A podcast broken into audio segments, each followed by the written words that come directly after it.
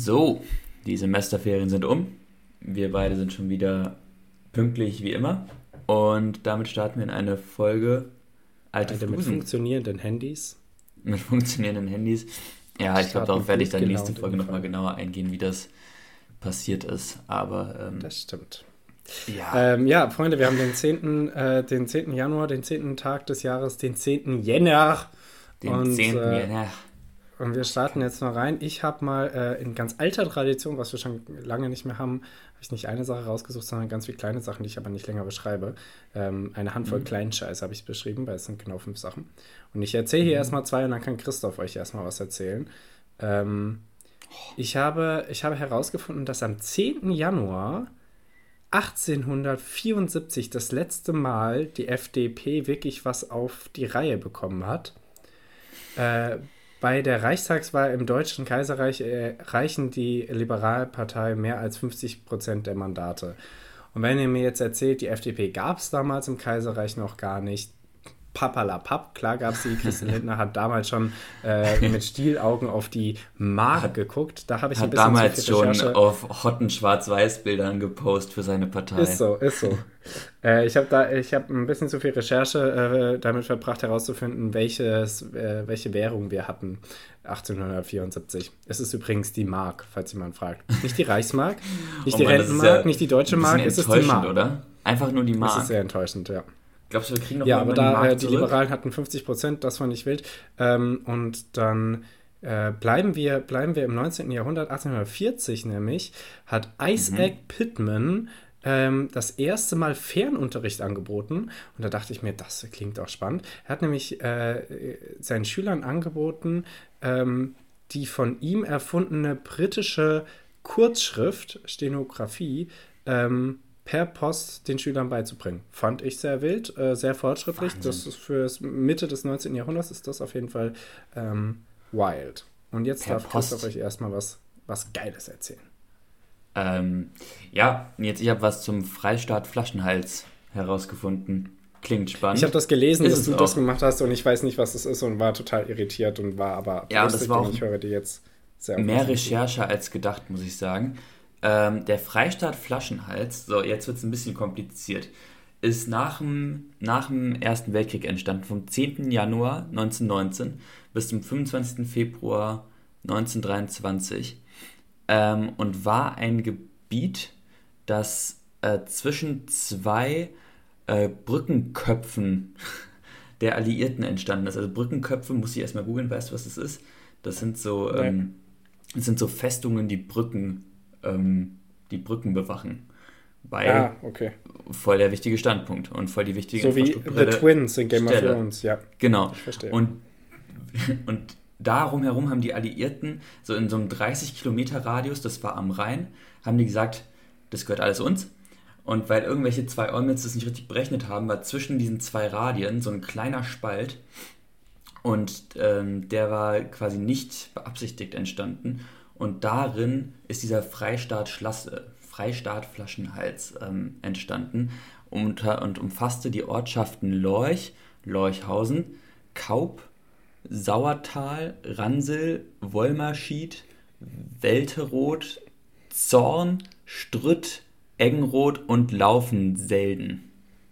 Das ist ja. alles erfunden wie von kennt, Walter Mörs, finde ich Hammer. Kennt man natürlich alle, sind ja alle, alle strategisch wichtige Standpunkte in Deutschland und äh, ist ein bisschen, bisschen westlich von Wiesbaden, also quasi bei uns zu Hause entstanden. Mhm. Mhm. Ähm, und genau, da, das war so ein bisschen, klingt so ein bisschen lustig, aber die hatten halt, also dadurch, dass alle Zugangs- und Ausfahrtsstraßen aus diesen kleinen Pissdörfern ähm, auf einmal alliierten ähm, Zonen waren, konnten die einfach nicht mehr gescheit aus ihren Dörfern raus und wieder rein. Und Deutschland wollte die nicht wirklich, diese paar Dörfer Franzosen, die Franzosen wollten diese Dörfer nicht wirklich, also es war so, die mussten dann so ein bisschen Eigenverwaltung betreiben.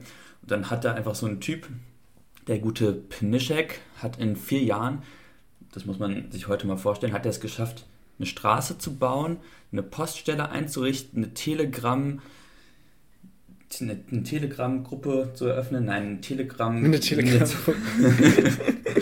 Telegram-Linie zu verlegen und äh, hat das alles da auf die Beine gestellt, wurde aber dann ähm, wegen Schmuggels von den Franzosen verhaftet, weil er einfach nicht wollte, dass seine vier Dörfer da verhungern. Und äh, ja, das ist die kurze Geschichte vom Freistaat, vom Freistaat Flaschenhals, der ähm, 1923 von marokkanischen Hilfstruppen aufgelöst wurde. Wusste ich auch nicht, dass die in Deutschland waren. Was?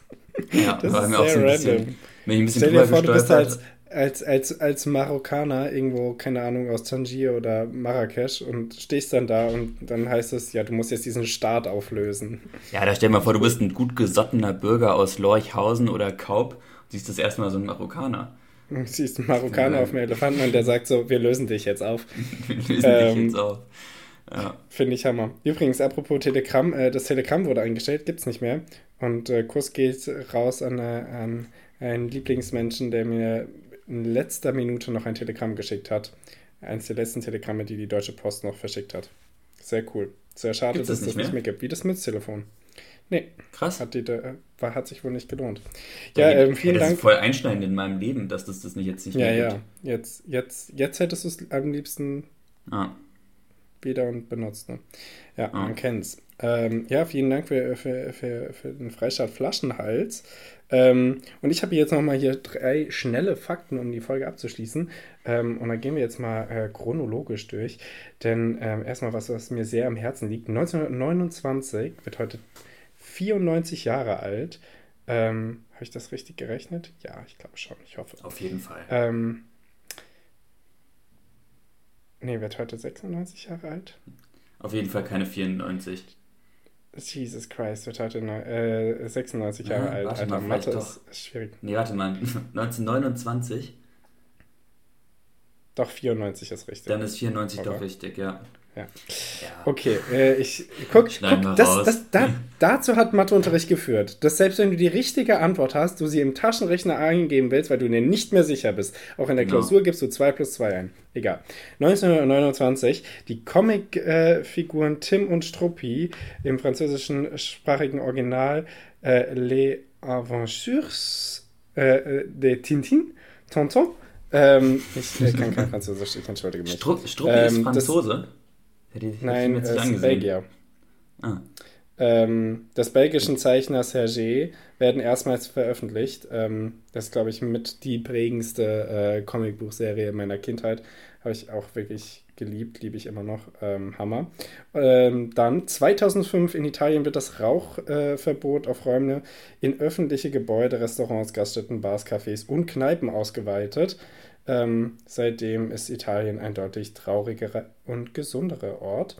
Und jetzt der letzte Fakt, den ich nicht wusste, Christoph, und jetzt, jetzt möchte ich mal wissen, ob du das wusstest. 2017, Thema Sport. Am 10. Januar. mhm. Die FIFA beschließt, dass 48 Mannschaften, insgesamt 16 Gruppen zu je drei Mannschaften ab der Fußballweltmeisterschaft 2026 teilnehmen werden. Die Dauer der Vorrunde bleibt damit gleich. Es kommt im K.O.-System zu einem 16. Finale. Was? Ja, das ist nur noch in drei Jahren. In drei Jahren die WM wird Was? ein 16. Finale haben. Und 48 Mannschaften. 48, weißt du? Das ist kurz davor, dass Liechtenstein mitspielt. 48 Mann, ey, da nimmst du ja wirklich, also das Äquivalent von, von Braunschweig und so mit, von Fürth, Kräuter Fürth und so. Was sind denn da für Länder dann dabei auf einmal? Ich stell dir mal vor, dann ist, stell dir mal vor? Italien macht wieder bei einer WM mit. Das wäre wär oh doch Gott, nee, das, Wahnsinn. ja, das müssen wir, das, das müssen wir verhindern. ja, Da, ja war aber wirklich krass. Was hat die FIFA dafür Ja, und- Vorteile von? Äh, mehr Geld wahrscheinlich. Ja, in, irgend- in irgendeiner Form. Wir wissen nicht genau wie, aber ich glaube, das ist ein ziemlich Es, sicheres es, es zu sagen. kann für uns nicht positiv sein, es ist sicher für die positiv, ja.